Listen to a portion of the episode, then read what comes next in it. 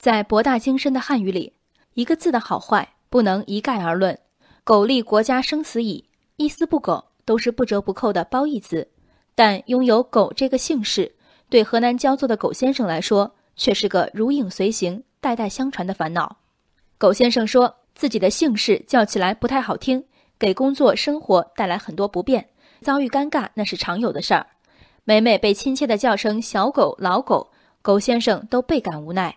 二零一四年，他所在的焦作温县曾有苟姓改靖姓的政策，他的本家兄弟、哥哥的孩子以及他的大女儿都借此将姓氏改为致敬的敬。当时苟先生在外打工，没能搭上车。这一次，他想给新出生的小女儿以敬姓开具出生证明，但医院表示要先让派出所出具相关证明，而当地派出所户籍室对此表示不符合规定。规定是什么？婚姻法第二十二条，子女可以随父姓，可以随母姓。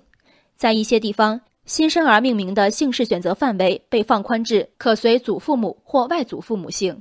第三方姓显然超出了常规的命名限制。现实又是什么？苟姓来源于敬，自春秋战国起，在各地各个时期，敬字频频与皇帝名讳同字或同音。为避讳，敬姓人多次去掉半边，改姓苟。苟先生要给女儿改姓静是有据可循的，并非听着顺耳，信手拈来一个不相干的姓。更重要的现实是，苟姓带来的困扰并非黛玉悲秋，而是伴随终生有意无意的调侃，甚至言语攻击。据二零零六年统计数据，我国约有三十三万狗姓人口，狗是中国第二百三十七常见姓。这三十三万人中，除了内心相当强壮的。不怒自威，令旁人不敢开涮的，有多少人从幼儿时就被冠以“汪汪”雅号？又有多少人能在从小到大的玩笑大礼包中毫发无损？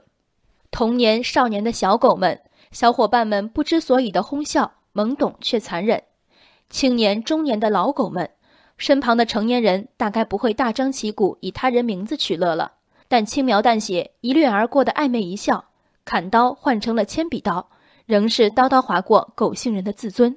知乎上一条询问如何将狗姓改为敬的回答中，提问者只用一句话概括了自己希望改姓的原因：实在是不想姓狗了，个中滋味只有自己能亲身体会到。